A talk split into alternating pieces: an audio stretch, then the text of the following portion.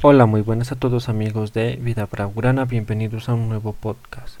Bueno, en el día de hoy estaré hablando de cómo mira el Barcelona en el partido contra el Cornellá por la Copa del Rey. Bueno, al Barcelona le ha costado ganar este partido, tanto es así ha ido a tiempo suplementario. Esto es muy malo para el Barcelona que ya van tres partidos consecutivos en ir hasta, hasta tiempo suplementario para, para definir un partido. Y el Barcelona tiene que mejorar mucho la definición en jugadores como Brightway y Griezmann, porque tuvieron ocasiones muy claras en este partido que desafortunadamente las desaprovecharon y por consecuencia el partido tuvo que irse a prórroga pero no a penales, porque gracias a Dembélé, que lanzó un disparo potente e inatajable para el arquero de Cornellán, que hasta ese momento era figura del partido por sus buenas atajadas y también por atajar dos penales al Barcelona.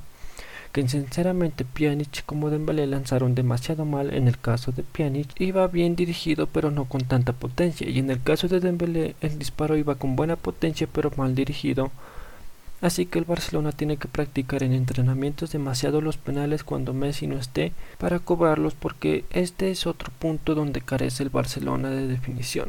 Pues bueno, lo que destaco es el buen partido que han jugado los mediocampistas y también con el debut de la ex Moribá jugador de la cantera que la, está, rompiendo con el equipo filial del Barça y por esa razón ha sido convocado en este partido para que pueda demostrar su juego en el primer equipo y sinceramente lo hizo muy bien junto a Pjanic y Puig que han estado de titular. Y la defensa estuvo muy bien y entre ellos destaco el buen partido que hizo Ronald Araujo que deshabilitaba varias jugadas del equipo contrario y dejar su arco en cero. Y en la portería estuvo Neto que lo hizo muy bien salvando al Barcelona en algunas jugadas de peligro. En la delantera al que no lo miré muy bien es a Trincao, y eso que jugó de titular. Él tiene que demostrar su juego que lo hizo estar ahora en el Barcelona, ese juego que demostró en el, en el Braga, donde regateaba muy bien por esa banda derecha, pero ahora ha perdido el puesto con Dembélé que se ha ganado un puesto en el once titular.